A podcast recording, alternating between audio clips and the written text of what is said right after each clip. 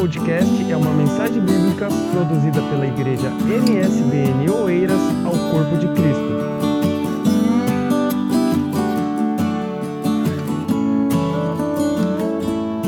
Meus irmãos, hoje pela tarde eu vi uma informação, uma notícia, e gostaria de partilhar algo convosco hoje, até porque serve de esclarecimento à igreja. Essa tarde, ao, ao, visitar o site da TSF, e não só, eu vi a notícia de um grupo chamado Testemunhas de Jeová, que param o Benfica, hoje, amanhã e domingo. É, é um congresso que as Testemunhas de Jeová estão realizando nesse fim de semana no Estádio da Luz. E, e atenção, essa notícia aqui é da manhã, ela é 8 e 18 da manhã.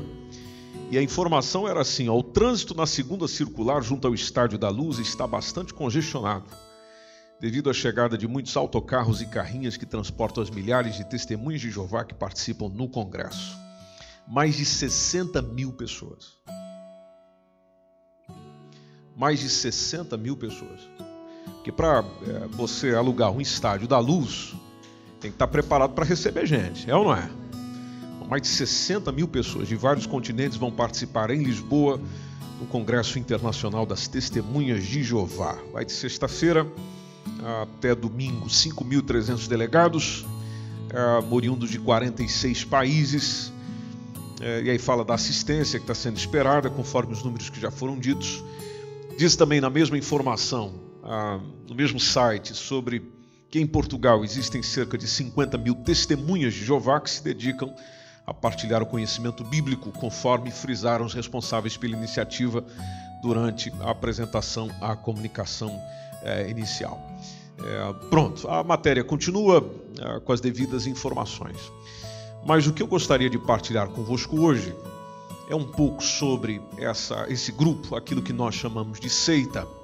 Talvez você já tenha tido a oportunidade de cruzar com eles por aí, né? ou no sábado ou no domingo, precisamente no sábado, e, e, de poder dialogar com eles e ter algumas informações, e eles apresentarem algumas informações para nós, algumas revistas e, e, coisa do gênero. Se nós é, nos dedicarmos um pouquinho ao estudo sobre testemunhos de Jeová, nós vamos começar por uma sociedade chamada Sociedade Torre é, de Vigia, que é a organização das testemunhas de Jeová, foi fundada em 1884, isso já faz um bom tempo atrás, por Charles Taze Russell.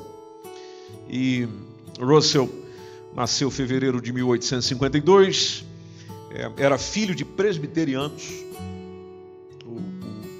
Joseph Russell e Ana Elisa Russell, foi educado, o Charles foi educado no presbiterianismo, filiou-se ao adventismo, é, porque ele não concordava com aquelas doutrinas é, que se encontram no meio presbiteriano, por exemplo, do castigo eterno, ensinados pela denominação.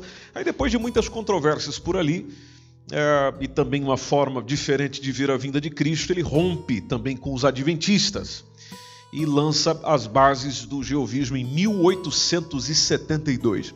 Quando chega em 1876, ele se alia a Nelson Barbour, é, que era também dissidente do Adventismo do sétimo dia, e a partir de então, o Russell e o Bárbaro é, formam paulatinamente, com o tempo, essas bases dos ensinos heréticos que nós chamamos de heréticos dos geovistas, que são fundamentados em diversas falsas interpretações. Precisamente quando nós discutimos um pouquinho sobre a segunda vinda de Cristo e também com o fim dos tempos. Bom, o Russell difunde as suas ideias, e essas revistas são apresentadas por eles até hoje, naquelas é, chamadas revista Torre de Vigia, hoje conhecida como a Sentinela. Alguém já teve acesso a isso? Então, a revista A Sentinela. E também tinha as outras obras, a Aurora do Milênio, a Estudo das Escrituras, como também hoje é conhecido e que até eles nos propõem estudar quando nos encontramos com eles. Russell faleceu, porque todo homem naturalmente é mortal e morre. Joseph, é, é, Joseph Rutherford é o que assume logo após, sucede a ele por volta de 1917. E, e daí em diante até 1942. Bom, a história é importante ah, porque ela também nos ajuda a entender o, o, o começo disso tudo. Mas a, essa sociedade torre da é, Torre de Vigia, ou também conhecido como é, a Organização Testemunhas de Jeová, cujo o movimento, como dizem alguém, é, é muito hostil a todos os ramos do cristianismo, tem práticas e, e, e crenças que são contrárias às Escrituras. E é aqui onde nós, é, naturalmente, nos chocamos. A mais conhecida tem a ver com a questão do sangue. Já ouviram falar disso, né? Não, não se pode e não se aceita dentro da organização, por exemplo, doação de sangue se pega a interpretação do texto do Antigo Testamento, que está no Pentateuco, e, e quando fala do alimentar-se do sangue, eles interpretam que eu transferir o meu sangue para alguém, ou, dar a ou ter a possibilidade de doar o meu sangue para alguém, isso é inaceitável segundo a, o ensino bíblico. Assim eles interpretam. O que, naturalmente, se nós formos pegar na citação é, literal do texto, não tem nada a ver. Lá o texto fala de beber sangue. Quando você doa sangue, ninguém bebe. Você não chega e doa o seu sangue, aí quem vai receber pega, coloca num copo e bebe. Não, não tem nada a ver com isso. Veja que são coisas é, distintas nesse sentido. Naturalmente eles interpretam, e talvez eu esteja a falar aqui alguém que é ou já foi, é, que, que eles interpretam que mesmo que seja colocado na veia, existe uma alimentação, até porque é possível alimentar-se por meio da veia. Enfim, sempre há uma discussão é, nesse sentido. Mas não é só aqui que quando nós comparamos a, a palavra de Deus, as coisas se chocam. Não, uma delas, como já disse a vocês, tem a ver com a volta de Cristo. Porque o Charles Russell, que é o fundador das Testemunhas de Jeová, ele já pregava as ideias desde 1872 na Pensilvânia, nos Estados Unidos. Aí ele tinha um hábito de marcar o retorno de Cristo. É, e, e, ele profetizou, dizendo: Olha, Jesus vai voltar em 1914. Ou não voltou. Então vamos mudar para 1915, um ano depois, mas também não deu. É, em 1916, ele morre. O, o, Joseph Rutherford assume ao seu sucessor, continua com as mesmas profecias, aí ele profetiza a volta de Cristo para 1918, não deu. 1920, não foi. 1925, Jesus não voltou. 1942, também não deu certo. Inclusive, 1942 foi quando ele faleceu. Aí tem um sucessor do Rutherford, que é o Nathan Knorr. E o Natan é, é, anuncia também uma nova data para 1975, e a resposta você já sabe, também não deu certo. Então, o Russell, por exemplo, voltando no fundador, ele colocava os seus escritos no mesmo nível de autoridade da Bíblia. E, e vocês sabem que nós evangélicos não compartilhamos dessa ideia. Nenhum outro livro, nenhum outro escrito está comparado com a Bíblia. A Bíblia é inerrante e infalível palavra de Deus. Quem chega e diz, ah, esse aqui está de igual para igual. Não, não está de igual para igual. A palavra de Deus está acima de qualquer livro, qualquer escrito, qualquer opinião, qualquer conversa, qualquer experiência. Ela está acima disso. Os sucessores dele defendiam a mesma ideia.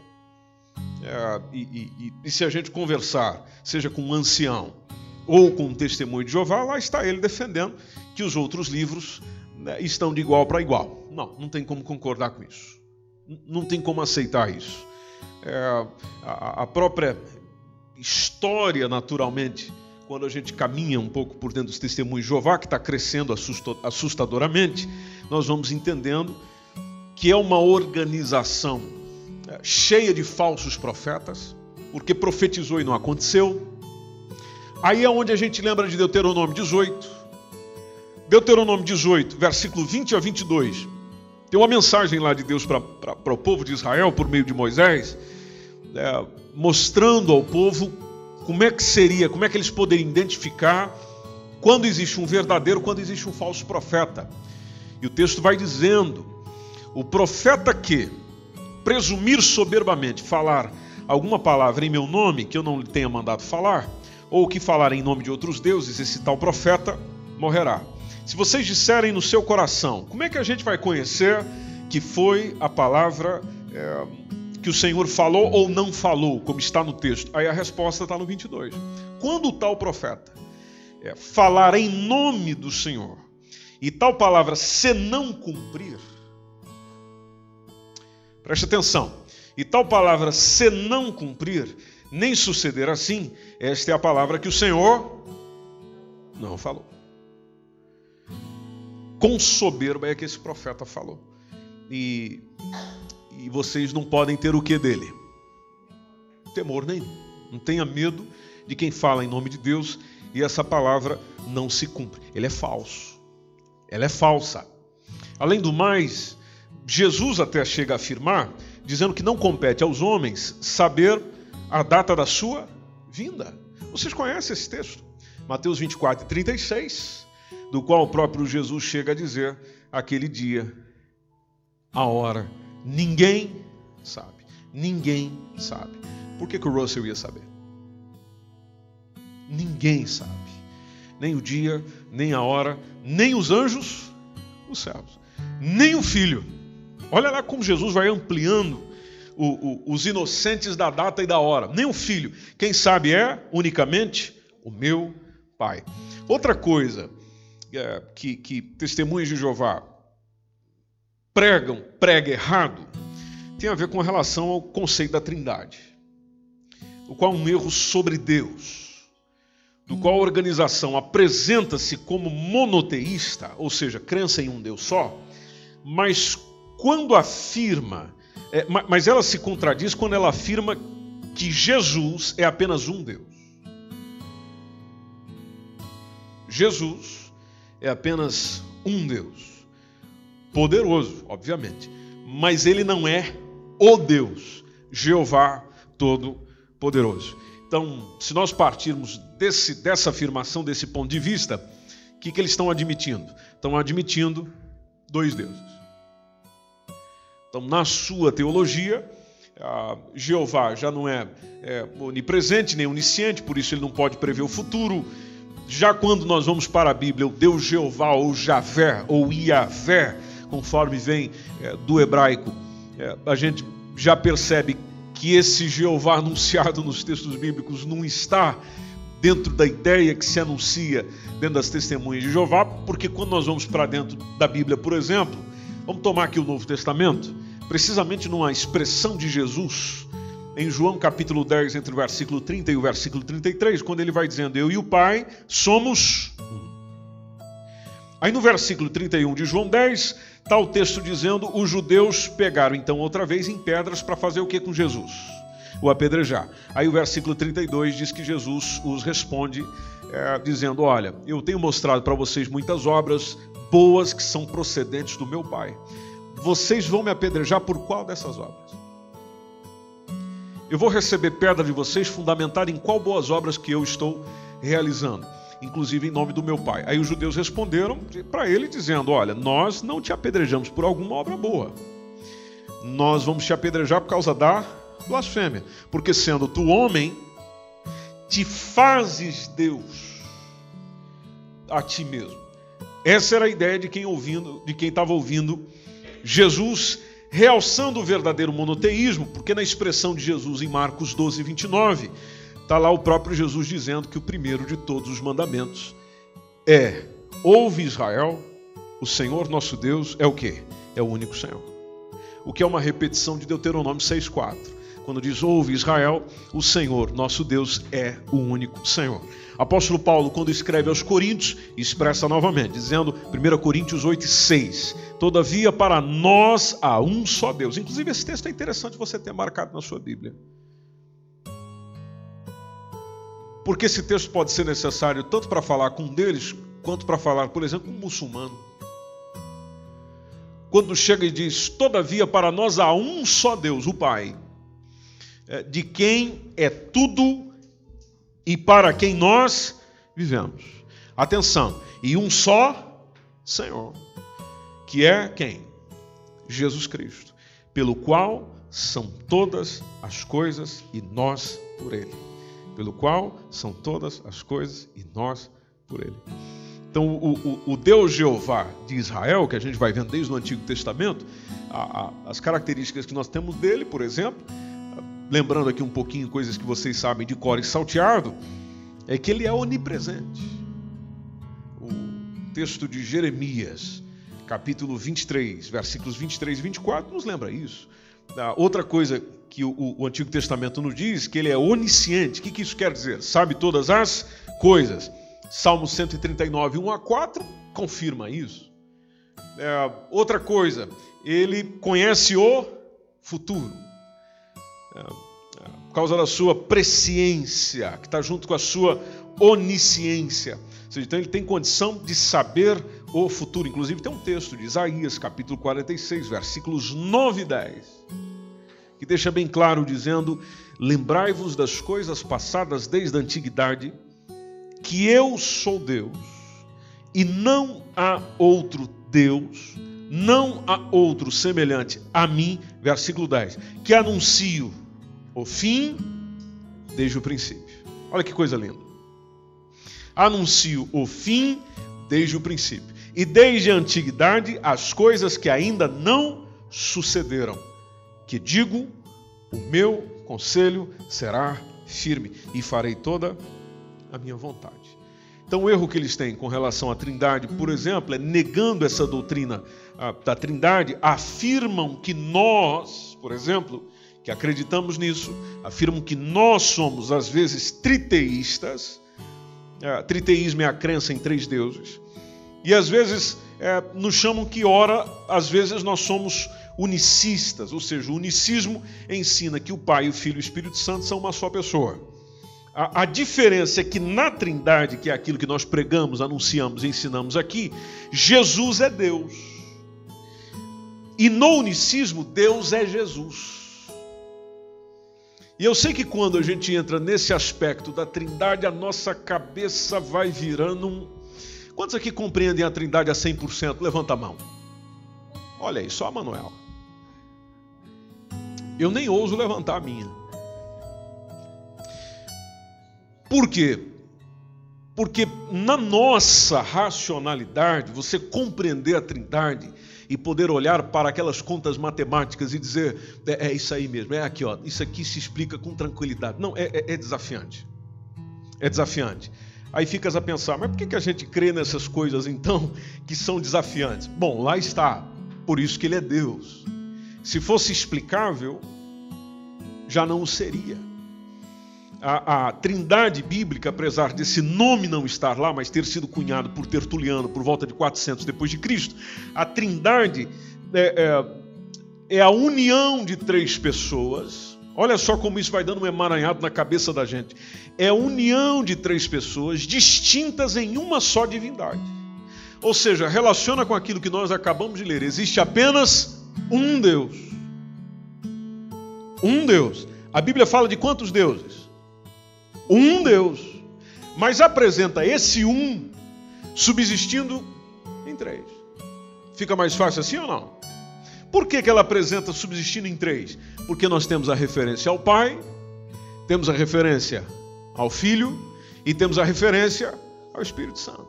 Então nós temos um Deus, sempre, mas que subsiste em três. Nós não separamos a substância, ou seja, aquilo que ele é. Até porque João 10 e 30, quando o próprio filho está apresentando aquilo que ele é com o pai, ele diz: Eu e o pai somos um. Um Deus. Eu e o pai somos um. Então nós não dividimos a substância e outra coisa, nós nem confundimos as pessoas. Aliás, como é que a gente confunde se os três se apresentam é, de maneira diferente? Exemplo, Mateus capítulo 3, versículos 16 e 17, é o momento do batismo de Jesus. Lá está. Jesus é batizado, logo que ele sai é, da água, nós temos os céus se abrindo. Aí depois o que, que acontece? Viu o Espírito de Deus descendo como pomba. Atenção, Espírito de Deus não é pomba. Como pomba. Ele desceu como pomba ah, e vindo sobre ele.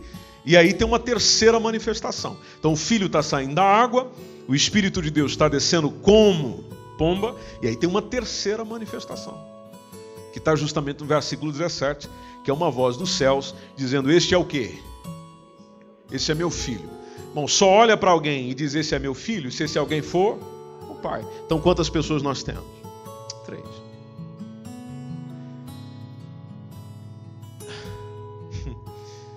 Como descartar Mateus 28 e 19? Mateus 28 e 19 é, é, o, é, é o texto lido em todo, todo culto de missões. Portanto, ide, ensinai todas as nações, batizando-as em nome. Vamos lá falar um pouquinho? Vocês estão muito quietinhos aí. Em nome do Pai e do Filho. Você percebeu a construção como está no português? É em nome do Pai e do Filho. É, ou seja, vai acrescentando, é, é mais alguém. Do Pai e do Filho e do é, Espírito Santo. Ah, então, como é que a gente briga contra isso aqui? Como é que a gente chega e diz que isso aqui não existe? Que isso aqui é historinha produzida e que nós acreditamos em três deuses. Não, de onde você tirou essa? Nós não acreditamos em três deuses. Nós simplesmente acreditamos naquilo que a Bíblia diz. Nós cremos em um só Deus eternamente subsistente em três pessoas. Você pode repetir isso comigo? Eu vou dizer, você repete. Eu creio em um só Deus, eternamente subsistente, em três pessoas o Pai, o Filho e o Espírito Santo. Qual o erro que tem do lado de lá sobre Jesus Cristo? Bom, essa refer... É, é, a organização Testemunho de Jeová acredita que o Jesus de Nazaré, que nós pregamos aqui todo culto, o Jesus de Nazaré pregado por nós já não existe mais. E que durante o seu ministério terreno, ou seja, enquanto esteve aqui, ele não passava de um homem perfeito enviado por Jeová. Então nega a divindade desse Jesus. Outra coisa que automaticamente nega é a ressurreição corporal desse Jesus. Inclusive, em alguns livros, chega a compará-lo a, a Satanás, afirmando que ele é o mesmo Abaddon. Abaddon, se você já leu o livro de Apocalipse, lá no capítulo 11, versículo, capítulo 9, versículo 11, fala lá do, do, do Abaddon, é, é, seria um demônio chegam a compará-lo com aquilo. Então, de uma forma absurda, ensinam que só depois do batismo de Jesus no Jordão, que a gente acabou de ler, é que ele se torna o Cristo, se torna o Messias, se torna o enviado. Ô oh, meu irmão, dorme com um barulho desse. Ainda mais você conhecendo os textos bíblicos, quando, por exemplo, a gente caminha por João capítulo 1, também conhecidíssimo de todos nós. João capítulo 1, versículo 1, que diz: No princípio era o Verbo, e o Verbo estava com Deus. E o verbo era Deus. Bom, que verbo é esse? Quem é esse verbo? João contou no versículo 14, dizendo: E o verbo se fez carne. O verbo se fez carne. Esse verbo que estava com Deus era Deus, se fez carne. Habitou entre nós. Vimos a sua glória, como a glória do unigênito do Pai, cheio de graça, cheio de verdade. O apóstolo Paulo entrou um pouquinho nesse assunto, Efésios capítulo 1, versículo 21, quando ele diz que esse Senhor, do qual ele está dizendo bem no início do capítulo, ele está acima de todo principado, é, de todo poder, de toda potestade, de todo domínio, de todo nome que se nomeia, não só nesse século. É a mesma ideia que ele fala, não, não, não só agora, mas também no século vindouro. Olha o poder dessa, desse personagem chamado Jesus Cristo, do qual a própria Bíblia fala sobre ele. Não, bate certo com aquilo que eles dizem. Quando a gente vê, por exemplo, Colossenses capítulo 1, versículo 16, também conhecido, é, se eu não me engano, a Vanessa fez citação, é, quando diz que nele, nele quem? Nesse Cristo que está dizendo no texto, foram criadas quantas coisas? Todas as coisas que há nos céus, na terra visíveis, invisíveis, sejam tronos, sejam dominações, sejam, e aqui não dá para a gente ir parte por parte, sejam principados, sejam potestades, tudo foi criado por Ele e para Ele. Outra coisa, aquele texto de Lucas, capítulo 2, versículo 11, quando nos fala de ele já nascendo como Cristo de Deus, o texto que a gente lê em todo Natal, quando diz: Pois na cidade de Davi vos nasceu hoje o Salvador, que é quem? É Cristo, o Messias, o Senhor. Ou seja, ele já é apresentado como o Messias enviado pelo Senhor. Como é que o indivíduo chega na minha orelha e diz: não, ele só se tornou Messias depois do batismo?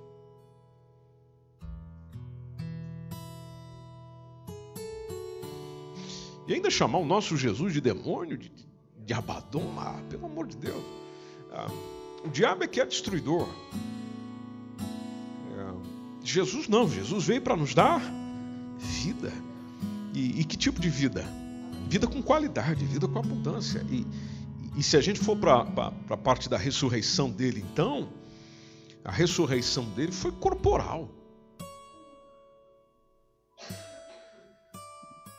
João capítulo 2, versículo 21, a gente pode é, ler esse texto também. É, conta um momento, ali é, é simplesmente uma explicação rapidinha, quando ele falava do templo do seu corpo. Veja a, a, consciência que o próprio Senhor tinha com relação a si mesmo, falando do seu corpo como templo. Quando ele chega lá para é, Moisés, é, Moisés é, Tomé, Lucas capítulo 24, ressurreição de Jesus. Quando ele chega para Tomé, versículo 39, e diz: Olha, vede as minhas mãos, vede as minhas mãos e os meus pés, sou eu mesmo. Tocai, vede. Aí ele até explica uma coisa interessante: né? no espírito não tem carne nem ossos, como vedes que eu ou seja, então ele era um homem. Era um homem, como qualquer um de nós. É, e, e, e tem uma outra boa notícia nisso que nós anunciamos e cantamos todo o culto: é que ele morreu, ressuscitou, continua vivo e em seu nome é possível expulsar demônios, curar enfermos, restaurar vidas mudar histórias, trazer as pessoas a um novo tempo, a uma nova realidade e ver as pessoas serem alcançadas com a vida abundante que Ele tem para oferecer. Ele não é alguém distante. Ele não é alguém para ser estudado, aprendido e nada mais. Não, ele é alguém para ser estudado, aprendido, memorizado, registrado e copiado e imitado. E sabendo que nele se existe vida. Ah, se for falar com alguém deste grupo com relação ao Espírito Santo, por exemplo, vai negar a divindade, vai negar a personalidade do Espírito Santo, vão ensinar o Espírito Santo é uma força ativa de Jeová. Ele não é uma pessoa, é uma força ativa. Mas aí eu vou para a palavra de Deus e é Atos capítulo 5, versículo 3 e 4, que é aquele relato o encontro de Pedro com Ananias e Safira já vai apresentando o Espírito Santo como Deus. Lembrando que ele faz parte da Trindade, ou seja, ele é Deus, é igual ao Pai, é igual ao Filho e a palavra de Deus vai evidenciando que o Espírito Santo é uma pessoa. Porque tudo que é apresentado nele dentro do Evangelho é apresentando as faculdades de uma personalidade. Ele tem intelecto, ele tem vontade, ele tem emoção. Então não é uma força ativa, não é um movimento. Se você for conversar com algum deles, por exemplo, vai, vai perceber o erro de compreensão que tem sobre a alma porque a semelhança dos adventistas do sétimo dia, as testemunhas de Jeová negam a, a, a sobrevivência da alma após a morte.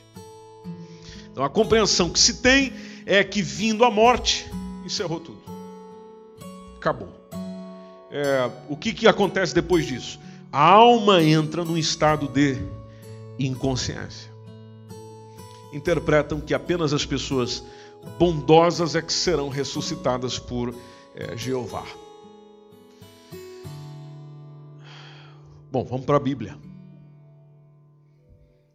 A Bíblia ensina que a alma sobrevive após a morte. Mateus 10, 28 é uma expressão de Jesus, quando ele está dizendo: Olha, não tem mais os que matam o corpo e não podem matar a alma. Então a alma pode ser morta. Ela entra no estado de inconsciência, entra no estado de, de, de finalização. Não, não podem matar a alma. Jesus diz o que pode acontecer depois. Ele fala: antes aquele que pode fazer perecer no inferno a alma e o corpo. A alma e o corpo. É... Pegando aqui um pouquinho, rapidamente, pena que não dá para explicar parte por parte, o tempo não permite. Mas se a gente navegar por Apocalipse, capítulo 6, tomando os versículos 9 e 10, esse texto tem uma citação daquela abertura dos selos, você já deve ter lido sobre isso. Quando fala da abertura do quinto selo, aí o João viu debaixo do altar as almas dos que foram mortos. As almas dos que foram mortos? As almas dos que foram mortos? Mas peraí. A alma não encerra quando morre, segundo a percepção deles? Então, se ele viu as almas dos que foram mortos por amor da palavra de Deus e por amor do testemunho que o deram, inclusive o versículo 10 está dizendo que eles clamavam com grande voz, dizendo: Até quando, ó verdadeiro e santo é, dominador, o Senhor não julga, não vinga o nosso sangue dos que habitam sobre a terra? Enfim, há inúmeras passagens para sustentar essa verdade. A Rico o Lázaro, por exemplo, que foi contada pelo próprio Jesus. Se as palavras de Jesus não forem suficientes, então o que é suficiente para nós? Quando Lucas 16, Jesus conta sobre a parábola do rico e Lázaro, um exemplo clássico dessa verdade bíblica. Sobre salvação, por exemplo, a, a sociedade Torre de Vigia é, não considera os seus adeptos como filhos de Deus. Então, nem tem a Jesus como mediador, por exemplo. A salvação é um alvo a ser cumprido. Então, acreditam, a Testemunha de Jeová acredita que o único caminho para a salvação é a sua organização religiosa, e, um dos erros já está aí. Porque o único caminho para a salvação é quem, gente? Assembleia de Deus? Testemunho de Jeová? Que igreja que é? Igreja católica? Não. Caminho para a salvação para Deus é quem? Jesus Cristo. Jesus Cristo. Ah, para ser salvo você tem que fazer parte da nossa organização. Bom, já está errado. Já está errado. Mas acreditam assim. É, Jesus seria o mediador apenas dos 144 mil e somente eles são filhos é, de Deus. Você já deve ter ouvido isso também. Ah, pregam de casa em casa. Lá está. Pregam de casa em casa uma religião cujo ensino, inclusive, não os qualifica como filhos de Deus. Aliás, o pregar de casa em casa faz parte do processo de salvação. Então, não é novidade para nós, esses adeptos, não serem filhos de Deus, já que eles mesmos o admitem nesse sentido. É, e, e quando nós vamos para a palavra do Senhor com relação a ser filho, o primeiro texto que a gente lembra para qualquer leitor da Bíblia é João 1,12 do qual João 1,12 nos lembra que nós nos tornamos como filhos, por meio de quem? Todos quanto receberam, deu-lhes o poder de serem feitos filhos de Deus.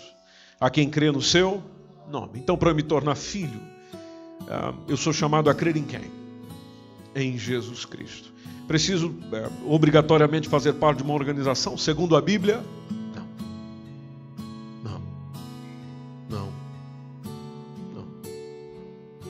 Ah, mas a igreja não é organização? Bom, existe igreja como organização, igreja como organismo.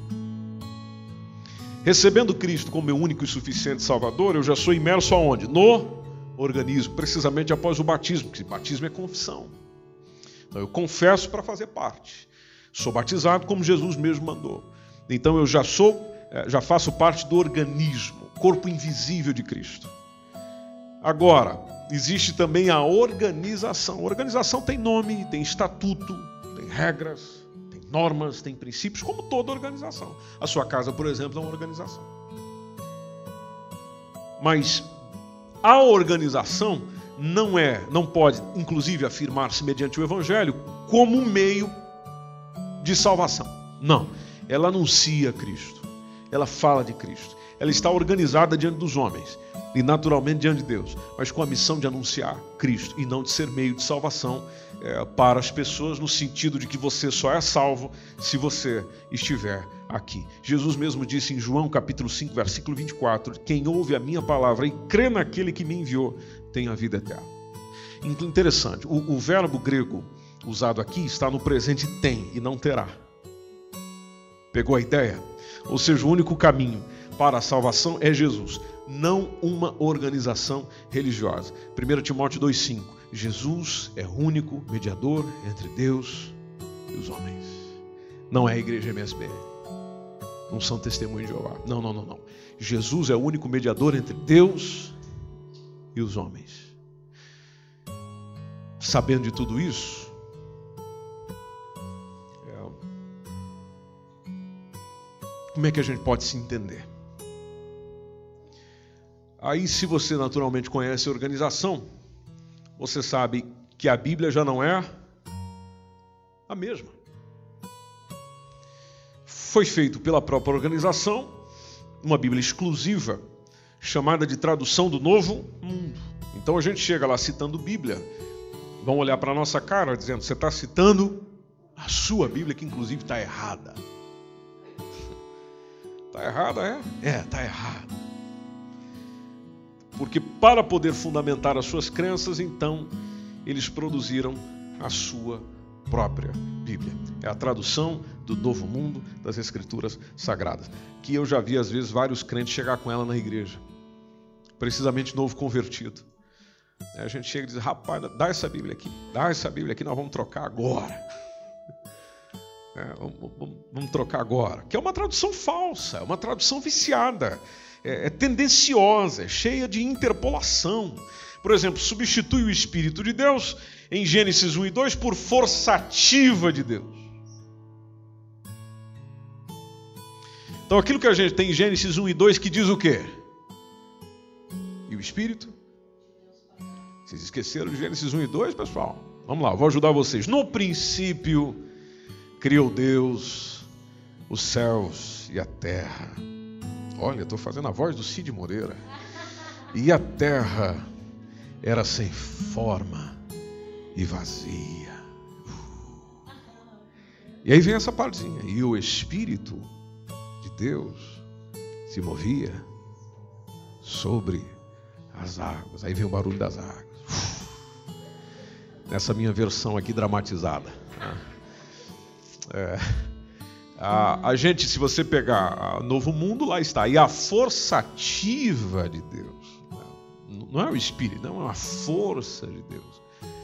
É, se movia sobre as águas. Bom, como as testemunhas são de Jeová, então eles jogaram Jeová no Novo Testamento 227 vezes. Se a gente vai para os manuscritos mais próximos do original, não aparece. Ah, a cruz, quando fala de cruz, precisamente no Novo Testamento, obviamente, substituíram por estaca. O João 1 e 1, que a gente acabou de dizer, é, onde dizia o verbo era Deus, traduzido por, é, traduziram assim, e a palavra era um Deus. Um Deus. Bom, é diferente eu chegar e dizer era Deus do que chegar e dizer era um o sentido muda. O sentido muda. A revistinha, que, que eu já, já, já vi lá no correio de casa. É, quando uma testemunha de Jeová bate a nossa porta, oferecendo um curso bíblico, na verdade, ela está nos convidando para nós estudarmos a revista é, A Sentinela, né, começando pelo seu manual ali de ingresso que, que é chamado de conhecimento que conduz à vida eterna. Aí durante o curso a pessoa é persuadida em ir acreditando nas crenças que são é, condenadas pela Bíblia. Eu, eu não vou além. A gente vê tudo isso e, e, e o nosso coração tem que se encher é, é, é de misericórdia, de compaixão. E pensar o seguinte, meus irmãos: quanta gente está sendo induzida ao erro, simplesmente porque não estão tendo oportunidade de ler a Bíblia como ela é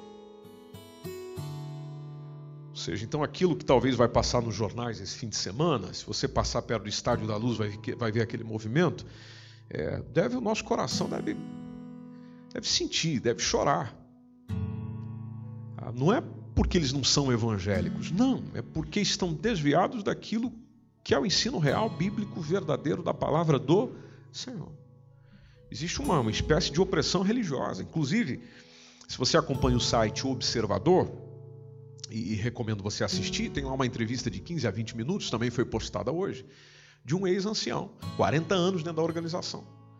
E, e, e os jornalistas do, do, site Observador o entrevistaram na Rádio Observador, está disponível também no YouTube, e ele conta porque saiu. 40 anos lá dentro. 40 anos lá dentro. Talvez você tenha familiares lá dentro. Tem irmãos nossos aqui que têm familiares testemunhos de Jeová. Eu tenho na minha família. Aí a gente vai ficar ali é, discutindo e, e, e, soltando saliva. E, você está errado nisso, está errado naquilo. Bom, com alguns vai ter que ser. Mas no íntimo do nosso coração tem que estar a oração, clamor, intercessão, de forma que nós, como igreja, possamos desenvolver não o papel que às vezes a gente já pensa, né? Gente, às vezes nós pensamos assim: olha, nós temos que converter esse pessoal para. Não, meu irmão, nós temos que trazê-los para Cristo Jesus. Tirá-los da ideia de alguém, tirá-los do pensamento de um, de um fundador, de alguém que começou tudo isso aí, de organizações, de revistas e tal, tal, tal. Trazê-los para uma relação com. Essa mesma liberdade que você tem aqui no meio evangélico de não caminhar segundo a cabeça do pastor, de o evangelho é apresentado para você aqui, é lido aqui, você tem acesso a ele em casa, você tem acesso a outras vertentes. Eles não têm essa possibilidade, aliás, são proibidos disso. Esse senhor mesmo falava, e vocês conhecem muito bem os testemunhos, é proibido até as relações familiares. É, eles não podem vir na festinha de aniversário do meu filho se é que fosse fazer uma festinha para ele. Não, não, não pode. Não. Desculpe, não podemos. Quem sai da organização é rechaçado. Nós não tratamos mal quem sai do meio evangélico, por exemplo. Aliás, nem devemos. Se algum, alguma pessoa deixou de estar entre nós, encontrando-os na rua, o tratamento deve ser como? Igual quando era. Talvez não vai ter só o Pai do Senhor, porque né, não tem clima, né? Mas cada um cumprimenta e dá o que tem. Se você tem a paz, Pai do Senhor. Ah, eu não estou na igreja, mas Pai do Senhor para você também. Você precisa. Né, você precisa. Então a paz do Senhor para você. E, mas lá não, lá não. Saiu, não se fala, não se conversa, como dizia esse senhor na entrevista, a não ser que conviva na mesma casa. Se não for o caso, rechaça, é um, é um, é um herético e joga ele para fora. Então, nós temos muito que aprender sobre eles, compreendê-los, é, para poder ajudá-los. É, batendo a nossa porta, nós temos aquela recomendação de 2 João 10. Você já, você já leram aquele texto? Tem um pessoal que gosta daquele texto. É, porque vem a pergunta: tá bem, mas se eu estiver lá em casa, tranquilo, tranquila, e alguém. E eu. Sim? O é, que, que eu faço? Bom, tem gente que já vai jogar esse texto na nossa cara, né? Irmão, irmã, o que você tem que fazer é o que diz 2 João, versículo 10, só tem um capítulo mesmo. Versículo 10 e versículo 11 que diz: Se alguém vem ter convosco e não traz essa doutrina, não recebais em casa. E tem gente que recebe, entra, entra, entra, senta aqui, toma um café, o texto diz: não recebais em casa. E, e, e, o texto é radical. O irmão João, aí, aquele irmão amoroso, né? o João, que colocou a cabecinha no ombro de Jesus, é ele que disse isso aí: não receba em casa nem tão pouco saudez, nem bom dia, boa tarde, boa noite. Mas, mas esse não é o nosso estilo. Nós somos discípulos de Jesus. Né? Nós dizemos bom dia para todo mundo, mesmo que não digam para a gente. Como é que a gente nem vai o saudar? Versículo 11 diz o texto: Porque quem o saúda, aí fica mais complicado. Isso aqui aperta mesmo o nosso pescoço, dizendo que quem o saúda tem parte nas suas más obras. Bom, para compreender melhor, a gente pode voltar no 10. Versículo 10 diz o quê? quem vem ter convosco e não traz essa doutrina. Não traz esta doutrina. Não traz esta. Que doutrina? Que doutrina?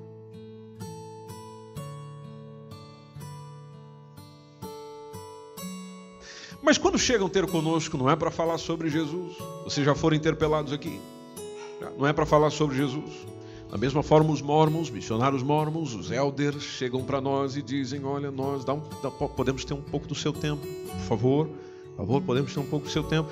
Gostaríamos de falar assim sobre Jesus. Opa! Aí nós, evangélicos, discípulos de Jesus, que vivemos o Evangelho, amamos o Evangelho, falamos, mas, mas com todo prazer. Porque se nós vamos falar do Evangelho, lá está, vocês vão falar do estilo de vida que eu tenho, que é segundo o Evangelho. Se é que, se é que, você também não pode mentir, né? Se é que, mas sobre Jesus eu conheço, habita aqui dentro, ó. Vamos falar dele. Vamos conversar um pouquinho sobre ele. É uma oportunidade do Espírito Santo te usar para abrir os olhos pastor, mas é difícil, isso não é tão simples assim. É verdade, você tem razão. E deixa eu te dizer porque que é difícil. Porque eles fazem o que nós não fazemos. Você sabe quantas horas esse pessoal está reunido no salão do reino estudando durante a semana? Ó. Oh. Recentemente nós recebemos aqui uma, uma família que, que participa no salão do reino. Ó, oh. o tempo todo, ó. Ó. Ó tá, tá, tá. Isso aqui quer dizer o quê? Olha, como é que você arranca anos de aprendizado daquela forma, daquele jeito? Aí nós que estamos com a verdade, já disse isso a vocês, repito hoje, nós que dizemos que pregamos a verdade, anunciamos a Cristo, é, não fazemos pela verdade o que eles fazem pela mentira.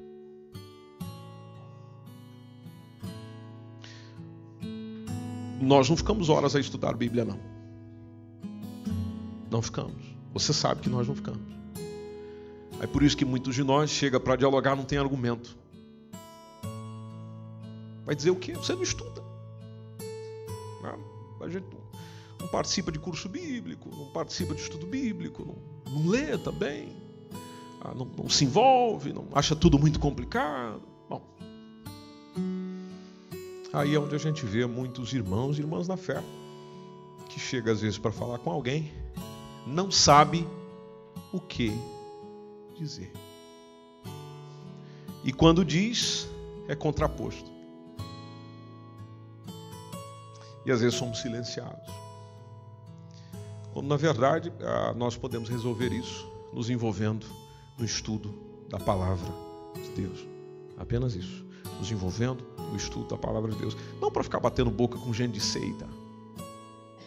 Não, meu irmão. Ah, eu vou me preparar aqui, porque o dia que eu encontrar. Hum, não.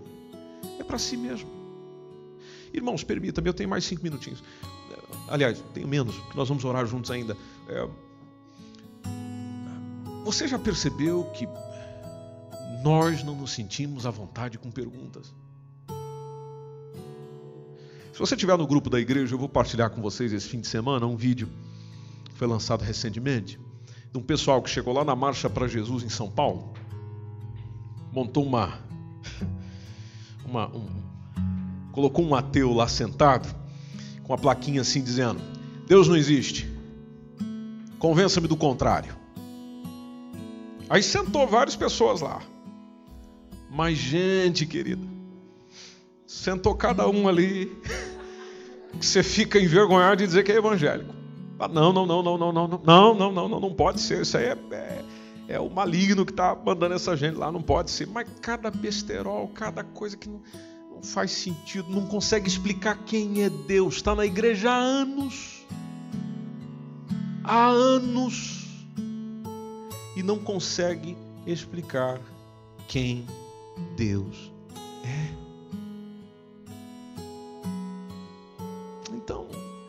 Vamos deixar o Espírito Santo dar uma, uma mexidinha aí em nós, em nós, melhor dizendo, e, e nós nos voltarmos mais ao conhecimento. Alguém falou recentemente aqui, ah, essa igreja aí é muito fria, essa igreja aí só quer palavra, palavra, palavra, palavra. Bom,